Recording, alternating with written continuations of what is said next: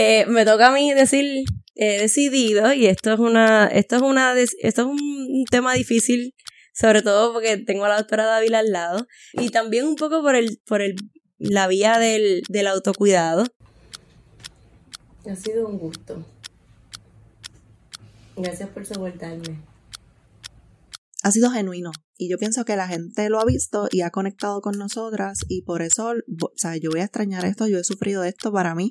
Yo me vestí de negro hoy porque yo le dije que yo estaba de luto. No, pero llorar así porque me tienes a mí llorando acá.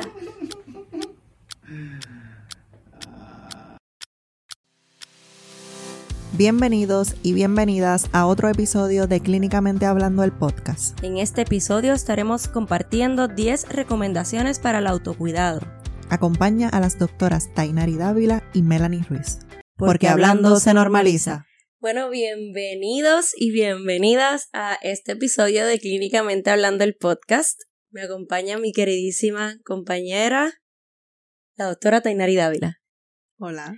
Saludos. Saludos. Otra noche más aquí. ¿Qué tal? ¿Todo bien? Todo bien. Qué bueno, qué bueno. Estamos encantadas de estar eh, en un episodio más eh, junto a ustedes. Recuerden seguirnos en nuestras redes sociales. En Instagram o Facebook, clínicamente hablando, doctora Tainari Dávila o doctora Melanie Ruiz. Igual nos pueden, se pueden suscribir a nuestro canal de YouTube, estamos fuera de forma. O regalarnos cinco estrellas en Spotify. Ahí está. Estamos, estamos, le cogemos, le cogemos el piso y es que llevamos algún tiempo sin, sin grabar, así que le pedimos algunas disculpas, pero también ha sido parte de, del proceso que, que ya mismo le comentamos y también porque hemos tenido un montón de trabajo. Sin duda lo hemos tenido. Entonces hoy vamos a estar clínicamente hablando sobre el autocuidado. Sobre el autocuidado. Y cuando yo pienso en el autocuidado, recuerdo un poco, las, ¿te acuerdas las preguntas que nos hicieron sobre cómo nosotras hacíamos para como que manejar el estrés eh, o algo así? ¿Te acuerdas que como que nos preguntaron que cómo manejábamos el trabajo que... Ah, las historias que escuchábamos. Ajá, ajá. ¿Te acuerdas cuando hicimos lo de las preguntas? El episodio de las preguntas. Exacto. Sí, así que parte de cuando pienso en el autocuidado tiene que ver un poco con, con con, con, e, va por ahí, ¿verdad? Es como que cómo los seres humanos podemos llevar a cabo actividades, realizar actividades que al final pues vayan dirigidas a mantener nuestra salud y nuestro bienestar. Eh, yo una vez tenía un médico que me regañó y me dijo que la salud era algo que no caía del cielo o algo así, me dijo, pero un regaño heavy. Me dijo, eso no, eso, eso hay que, que promoverlo, que trabajarlo. Claro. Eh, y aunque me regañó y en ese momento me sentí medio mal, después lo entendí lo que me quería decir, ¿verdad? Me quería decir que pues que, que, que, que, lo que estaba bien en mí, en mi cuerpo, pues había que mantenerlo y lo que no, pues había que trabajar para ajustarlo. Así que el autocuidado eh, tiene muchísimo que ver con las tareas, los comportamientos y aquello que pensamos que puede ayudarnos a mantenernos saludables y sobre todo eh, bien y yo pensaría que con el auge de las redes sociales, como que escucho más la palabra autocuidado que antes. Así que pienso que la gente tiene mayor conciencia del poder y la necesidad que tenemos de cuidarnos. Sí. Y, y, y, también un poco porque el reto ha sido mayor. Sí. Eh, con el mundo tan, tan ajorado y los estilos de vida que tenemos que cada vez pues son más rápidos y más comprometidos. Eh, así que como que se ha vuelto también más necesario nosotros como que estar atentos y atentas a, a nuestra salud y a qué puedo hacer para de alguna manera u otra establecer un balance. Al final ese es como que el propósito. Así que tenemos algunas recomendaciones. ¿Y cuál es la primera? Tenemos que ver a nuestra alimentación. Esto es algo súper importante y es algo que yo hablo en terapia. Quien me escucha y está en terapia conmigo saben que yo estoy siempre recalcando eso, porque salud mental en definición es un estado de bienestar que te permite hacer frente a los estresores del día a día y tú no le puedes hacer frente a los estresores del día a día si tú no has comido bien. Y por ejemplo, los días que más yo me busco la vuelta con la comida son los días que peor yo me siento. O sea, que yo trato de comerme algo rico, si me voy a comer un postre, algo que me guste, verdaderamente ser intencional en ese sentido porque yo quiero sentirme mejor y no comer en automático. Hay veces que comemos en automático y me puedo comer lo que sea, pero hay días que quiero comer bien, sentirme bien. Sí, definitivamente. Velar la alimentación también, porque tal y como dices, para yo poder hacer frente a los retos de la vida, mi cuerpo también tiene y necesita unos nutrientes. Incluso para aprender, eh, para nosotros aprender información nueva, nuestra cabeza hace síntesis de proteínas, así que necesitamos tener nutrientes. Eh, eso es como que una condición súper importante y básica del bienestar de las personas. Velar la alimentación. Eso no quiere decir que de vez en cuando no pueda comerme una pizza. No, claro, no. De vez en cuando bastante frecuente. Pero igual estamos tan acostumbrados a comer mal que vemos la comida saludable como dieta. Sí. Y no debería ser así. Claro. Incluso porque muchos alimentos, sobre todo aquellos verdes, tienen capacidades y propiedades antidepresivas, por ejemplo. Eh, ciertamente hay personas que, que, que, nos lo dicen a nosotros en la consulta. Desde que comencé a integrar algunos alimentos en mi dieta, me siento como que mejor, como que con más ánimo, como menos cansado. Y eso tiene que ver también con el consumo de azúcares y, carbohidratos, ¿verdad? Las personas que tienen ansiedad, si comen mucho azúcar o toman mucho café, pues ¿qué estamos haciendo? Pues estamos promoviendo el que nos sintamos aún más estresados o ansiosos. Así que definitivamente la comida tiene total relación con la forma en que nos sentimos, no solamente de ánimo, sino también físicamente. Definitivamente de acuerdo. Entonces,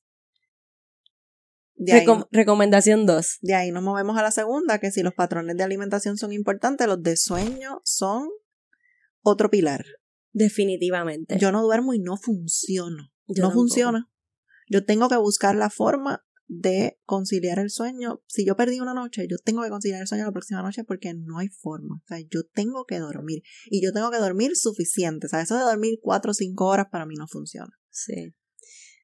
A mí también me pasa. Y, y algo que me pasa es que yo tengo ciertos días a la semana que trabajo hasta tarde. Trabajo hasta las 11 de la noche. Así que como que la, en lo que mi cuerpo baja y, y se relaja para dormir, me tardo y termino acostándome tardísimo. Así que esos días duermo menos. Pero ¿por qué traigo mi ejemplo? Porque algunas personas tienen horarios de por sí que son horarios que a lo mejor pues son nocturnos o son por las tardes hasta tarde de la, la noche. Entonces, es importante que sepamos que la investigación científica también, la literatura habla de que nosotros que si salimos tarde o tenemos horarios así, eh, tenemos como que mayor riesgo de al final desarrollar algunas alteraciones en los patrones del sueño. Entonces, lo comento porque entonces quiere decir que el reto es como un poquito mayor para defender ese espacio que, que, que tiene que ver con dormir y dormir porque mientras dormimos nuestro, nuestro cerebro casi que, que se le da un restart, se reinicia para poder continuar. Y sabes que con el trabajo con mis pacientes, como uno habla con tanta gente tan diversa, yo me he hecho mucho más consciente de la gente que trabaja tercer turno y que llegan a dormir por el día y a veces hay tanto ruido alrededor y yo me pregunto, Dios mío, ¿cómo, cómo pueden dormir? Si tienes un vecino ruidoso, el que está con el trimmer todos los días, el que es bien fuerte, es bien fuerte y cómo le afecta la calidad de vida de esa persona. Sí, que ahí también tienen otro reto. Sí. Sí. Qué bueno que me lo dices, fíjate, no lo había pensado así, pero sí. tal vez debo ser más consciente de eso. Definitivamente. Y, y algo bien importante es que en salud mental, yo no sé, yo, yo creo que comparte esta idea conmigo, pero por ejemplo, si a mí un paciente me dice, yo llevo tres días que yo no duermo nada, yo no he pegado un ojo, nada, nada, eso es una emergencia. Sí. Eso es un hospital seguro, porque a esa persona, esa persona, algo está pasando que hay que evaluar. Sí. Y yo siempre comparto, y se lo comparto a mis pacientes cuando empiezan con problemas de insomnio, que el caso más severo que yo he atendido de manejo de coraje se resolvió con una máquina de apnea del sueño. Brutal. O sea, es que llegas al punto en que te vuelves irritable porque es que no has dormido, tu cuerpo no ha descansado. Definitivamente. Yo creo que a mí me pasa eso. Si yo no duermo bien, como que me, ese día como que no, no soy no muy yo simpática yo trato, yo trato de funcionar sobre todo por mis pacientes, de regalarle una sonrisa, de estar ahí, pero nunca falta el que me dice, te ves cansada y, ay Dios mío, lo sé, lo sé, lo sé. Muy bien, así que la alimentación y el sueño para el autocuidado, como, las, como dijo la doctora Dávila, como pilares, como la base de eso que tenemos que tratar de conservar. Y sin esas dos, tú no te puedes mover a otra área, porque a veces vienen las personas a decir, no, es que yo quiero aprender ejercicios de respiración o yo quiero eh, hacer reto de pensamiento porque tengo ansiedad. Es que no nos podemos mover de ahí hasta que no tengamos eso. Ese es nuestro suelo. Cuando tú tienes suelo firme, entonces nos podemos mover a otras técnicas. Pero mientras tanto, sueño y alimentación y en ocasiones es tan severo que necesitamos una evaluación médica. Sí. Y el sueño tiene dos áreas, la parte neurológica y el mecanismo neurológico del sueño, que es complejo y pico, pero, pero también e, es un tema de hábito. Sí. Eh, así que, y cuando digo hábito es como que de esas cosas que hacemos antes de ir a la cama. Ajá. Esa rutina. Sí. Ok. Tercer, tercera recomendación tiene que ver con la fatiga por decisión. Mientras menos decisiones tengamos que tomar, mejor. Nosotros desde que nos despertamos, gente, estamos tomando decisiones. ¿Qué me voy a poner hoy?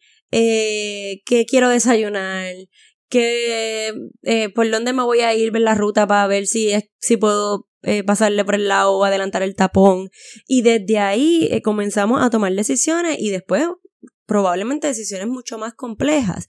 Así que si hay algo que yo puedo organizar o adelantar para yo no estar constantemente tomando decisiones, pues organizarme de manera tal que yo no tenga que constantemente estar como en ese, en ese trajín de, de las decisiones. Y dijiste eso y me dio risa porque la primera decisión que yo pienso que uno toma es la de me quedo cinco minutos más o me levanto. entre sí, esa es la primera.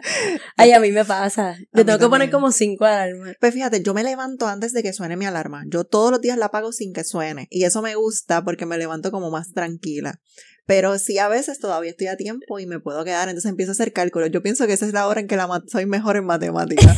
empiezo a hacer cálculos de cuánto tiempo me va a tomar. y ese es autocuidado. Eso es autocuidado, aunque a veces yo me quedo dormida y después llego tarde, así que eso, yo no soy tan, tan disciplinada ahí.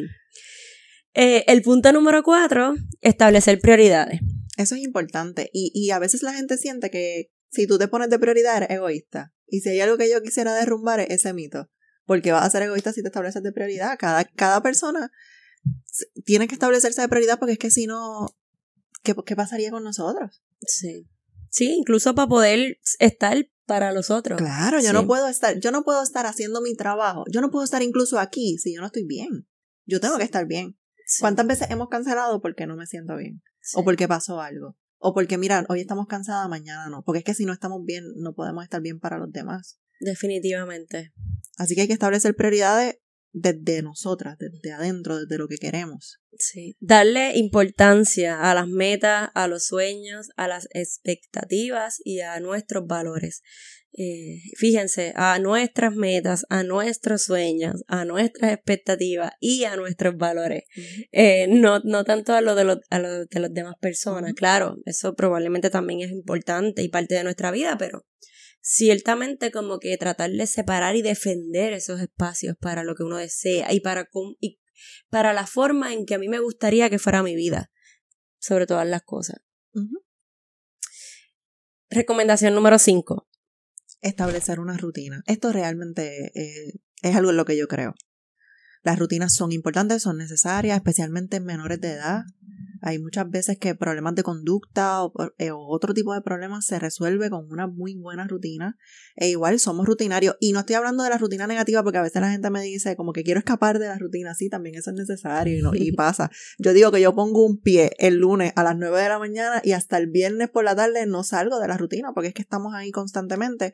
Pero es una rutina saludable que que hay que buscar la forma de, de, crearla y de que nos ayude a sentirnos mejor. Definitivamente. Yo, a mí me sacan mi rutina y yo me desorganizo, me siento mal de, de, ánimo y toda la cosa. Eh, y, y un poco, ok, las prioridades, ¿cuáles son? Ah, pues mira, dentro de esas prioridades está el sueño, la alimentación y la, la, los deseos y las metas que tenemos. Eh, así que es como que esa número 5 es como si pudiéramos en esa rutina encajar todas las anteriores como parte también esencial de esa rutina. Definitivamente. Mi rutina tiene que tener mis horas de comer, mis horas de dormir, etc. Y son sagradas.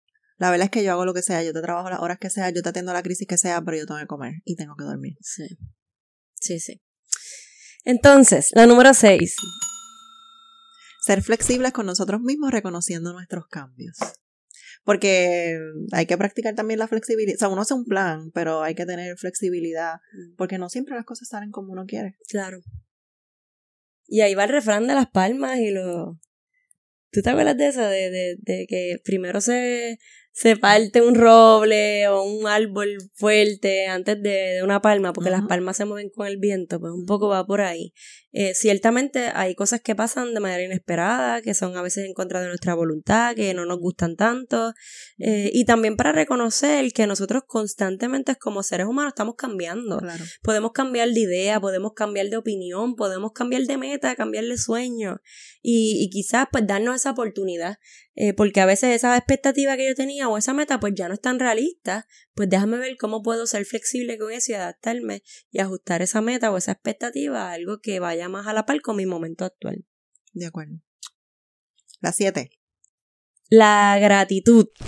La gratitud es importante. La gratitud nos aleja de las emociones tóxicas y no negativas, las emociones no son negativas, de las emociones que nos causan quizás angustia o malestar, tristeza. Eh, ciertamente la gratitud cambia la estructura molecular del cerebro, hasta- así que cuando uno agradece, uno le está llevando un mensaje al cerebro que lo fortalece y promueve incluso que se regeneren las neuronas. Hay eh, estudios sobre eso, así que yo creo que la gratitud es una de las cosas también más poderosas que podemos tener eh, para provocar bienestar en nosotros. Definitivamente. Número 8. Conectar con la naturaleza, con las mascotas, con lo que amamos, lo que nos gusta. Sí. 10 minutos de sol al día. Con Con sunblock. para liberar la vitamina que necesitamos y para conectar también y para estar en sincronía con, con las cosas que nos rodean. Hay muchas teorías sobre eso. Los seres humanos necesitamos movernos también al compás que se mueve la vida que nos rodea, la, la, el planeta, el universo, como le queramos llamar, ¿verdad? El mar, las mareas, lo que sea. Es, todas esas cosas vivas están en movimiento. Pues nosotros también necesitamos ir como en esa sincronía para poder de alguna manera u otra como que alcanzar ese estado de bienestar y también como para sentir eh, que estamos en armonía con lo que nos rodea. Y las mascotas cuentan y aquí estamos claros que eso es Estamos claros. que las mascotas son parte esencial también de nuestro bienestar eh, y de lo que nos puede aportar muchísimo eh, para estar para estar bien y, y en calma y acompañados también. Claro. Número 9. Respirar. Respirar es una forma de cuidarnos. Bueno, sobre todo porque nos demuestra que estamos vivos. Pero respirar nos calma, nos ayuda, nos, conecta. Así que eso es algo bien importante. Sí, definitivamente es uno de los mecanismos más fuertes de autosanación, eh, fijarnos en nuestra respiración, fijarnos en que a veces en los momentos más difíciles nuestra respiración cambia de rumbo y se vuelve mucho más rápida o nos hiperventilamos, nos agitamos y quizás no solamente en esos momentos, sino en todo momento brindarle como que ese espacio a, la, a darnos cuenta que estamos respirando, el milagro que es eso, porque definitivamente eso es que estamos vivos, eh, pero quizás trabajar de forma consciente la respiración. En nuestro caso nosotros utilizamos mucho la respiración diafragmática en terapia, sobre todo para trabajar ansiedad. Es algo que a mí me gusta, yo lo creo, yo la utilizo, ¿sabes? Yo en mí. En terapia también, pero en mí la utilizo. Así que es algo que yo promuevo porque yo creo, porque yo sé que me funciona. Sí. Y a veces hasta los relojes o nos recuerdan, como que te, te- tómate un momento o, o eh, respira. eh, igual los celulares, hay aplicaciones que son para eso. Eh, a mí me, me, me funciona mucho la respiración y siempre le digo a las personas, cuando usted inhale por la nariz, suelte, exhale el aire como si estuviera soplando una burbuja de jabón. Eso es como que lo que repito todo el tiempo porque oxigena nuestro cerebro y nos permite generar nuevas ideas para resolver el conflicto o para enfrentarnos a esa situación difícil. Definitivamente. Y la última, La última es el manejo del tiempo. Y esa a veces es súper difícil y súper retante. Porque yo no sé si a ti te ha pasado, pero últimamente están que si los tapones, Y yo dije, anda, yo calculé que me iba a tardar, qué sé yo, media hora el trabajo y me estoy tardando una hora. Eh, o yo tengo que levantar a los nenes a tal hora para vestirlos, para llevarlos al colegio y en el colegio se forma el tapón. O sea, eso requiere una planificación eh, que al fin y al cabo lo que queremos es que si nos organizamos con tiempo en cómo vamos a dividir el tiempo, podemos incluir las actividades de bienestar como las que hemos discutido, pero por otro lado también disminuir la frecuencia o la posibilidad de exponernos a situaciones que sean estresantes y que nos afecten. Y hablando del manejo del tiempo. Y hablando del manejo del tiempo, eh, me toca a mí decir esto, hablando del manejo del tiempo, una de las cosas, y, y, y también un poco por el, por el, la vía del, del autocuidado, eh, estoy haciendo ajustes en mi vida, eh, un poco porque andaba trabajando demasiado y porque me, en este momento como que he decidido que necesito más tiempo eh, tiempo para sentir, tiempo para organizarme, tiempo para descansar sobre todas las cosas, tiempo para compartir con mi familia, con mis amores, eh, y, y, no quiero tanto que, que el trabajo se, se, casi que me robe la posibilidad de, de vivir las cosas que, que son realmente también importantes como el tiempo eh, para mí y para la gente que amo mucho. Así que he decidido, y esto es una, esto es una, esto es un tema difícil, sobre todo porque tengo a la doctora Dávila al lado, que eh, este va a ser mi último episodio de Clínicamente Hablando. Eso ha sido una decisión difícil de tomar porque Clínicamente Hablando ha sido un espacio eh, donde me he divertido muchísimo, donde he recibido demasiado amor, eh, donde he podido quizás como canalizar y hablar y expresar y compartir el trabajo que hacemos en la clínica, que, que decía la doctora Dávila que es un trabajo a veces solitario y yo no lo había visto tan así, pero ciertamente. Así que en este espacio he podido también como sentirme acompañada y, y compartir con ustedes también un poco de la, de la parte educativa que, que yo creo que en nuestra profesión y en la salud mental es tan importante.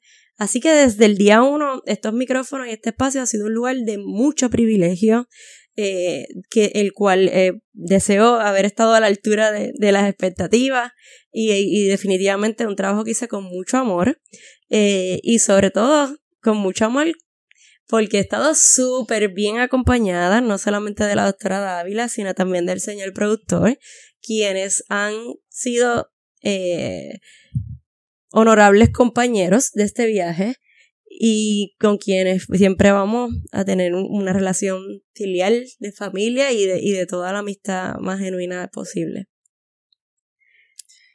Quienes están viendo en YouTube saben que estoy llorando.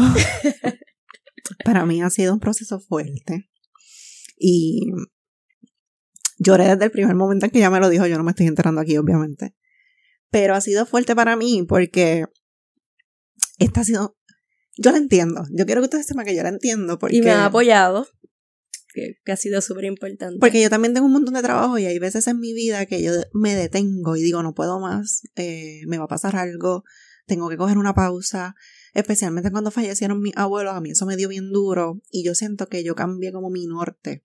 Así que cuando Melanie me escribe, yo lloré tanto pero al mismo tiempo yo decía, yo la entiendo. Pero yo lloraba porque siento que nunca había tenido un proyecto tan bonito con alguien como tú y que se diera de la forma en la que se dio. Por eso cuando no sabíamos si hacer un episodio de despedida o no, yo decía, tenemos que hacer un episodio de despedida, pero yo no quiero que la gente piense que nosotras nos molestamos.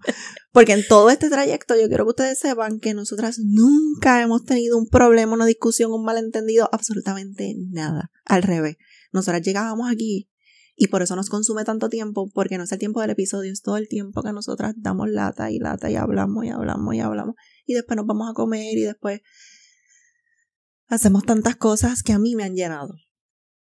Y y verdaderamente el ver que la gente lo ha recibido, que esto lo escuchan a través de todo el mundo, que la gente va a terapia porque nos ha escuchado, pues para mí ha sido algo demasiado lindo y honestamente yo me veía celebrando el episodio número 100 con Melanie. Pero la entiendo, la respeto y con el amor que le tengo, pues dije, vamos para allá y yo seguro voy a llorar, pero vamos para allá, no tengo problema. Eso es para que la gente vea que cada vez que digo que no tengo problema con expresar mis emociones, es real. Ahorita yo le dije a ella que yo sentía que yo tenía una profesión solitaria.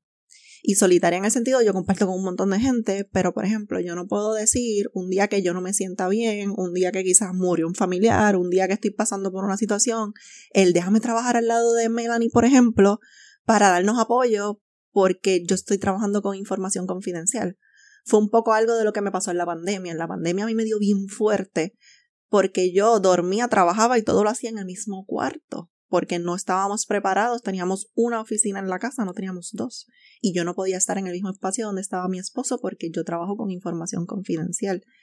Así que para mí encontrar este espacio con Melanie ha sido una de las cosas más hermosas que atesoro y que me las voy a llevar para siempre. Yo quiero seguir con Clínicamente Hablando, porque yo amo demasiado este proyecto. Me voy a tomar una pausa porque la necesito. Y porque también, si hay alguien que ha trabajado por este proyecto, más que nosotras, ha sido el señor productor. Y él está en un proceso que yo quiero darle un espacio para que él pueda enfrentar ese proceso. Pero yo quiero regresar con el proyecto. Así que vamos a ver. Si tienen ideas, si tienen comentarios, si me pueden escribir. Además que te lo encargo. eso, eso es un peso. Vamos a ver qué pasa en la segunda temporada. Ahorita le dije a Melanie relajando para ver si ella me dice que sí. Te quiero ver en la tercera temporada. Eh. Así que espero invitarte y que me digas que sí y que hablemos y que Claro, siempre, siempre. Y sobre todas las cosas porque yo no sé si ustedes, o sea, trabajar en los contextos de trabajo, uno como que a veces es difícil conectar y llevarse bien y comunicarse y entenderse y escucharse y ser flexible. Y esto, aunque yo no lo veo tanto como un trabajo, ciertamente al ser una relación de colegas, yo creo que nos ha dado como mucho esa oportunidad definitivamente. Es que yo pienso también que yo valoro mucho el que la gente no quiera sobresalir, tratar de opacarte, hablaste más que ellos, esas cosas, ¿entiendes? Entonces es como aquí se ha dado tan genuino, tan lindo, tan nadie tiene que opacar a nadie, todo el mundo brilla. Ha sido genuino. Y yo pienso que la gente lo ha visto y ha conectado con nosotras y por eso, o sea, yo voy a extrañar esto, yo he sufrido esto para mí. Yo me vestí de negro hoy porque yo le dije que yo estaba de luto, que el episodio de hoy era de duelo y casualmente llegamos conectadas las dos de negro porque no nos pusimos de acuerdo. Pero verdaderamente es para que sepan que, que vamos a tomar una pausa y que yo espero regresar, yo espero regresar este año, es mi plan. Pero sí en la vida hay momentos en los que uno tiene que tomar decisiones difíciles, quizás no era lo que uno tenía planificado, pero uno tiene que cuidarse. Y ustedes saben, los que nos escuchan desde hace tiempo, que la doctora había dicho una vez que ella trabajaba 14 horas al día. Y eso puede ser hasta peligroso. Así que por el amor que siento por ella, yo quiero que ella se cuide, yo quiero que ella esté bien y yo quiero que ella venga a la tercera temporada. Así que Vamos a ver. Todo mi amor, mi gratitud a ustedes que nos han apoyado, eh, a los que han estado ahí de alguna manera u otra y han venido para acá a grabar también con nosotras, eh, al señor productor, que sin él y su, y su amor y su dulzura, creo que tampoco hubiese sido tan, tan chévere este proyecto y por la paciencia, porque nos soporta mucho.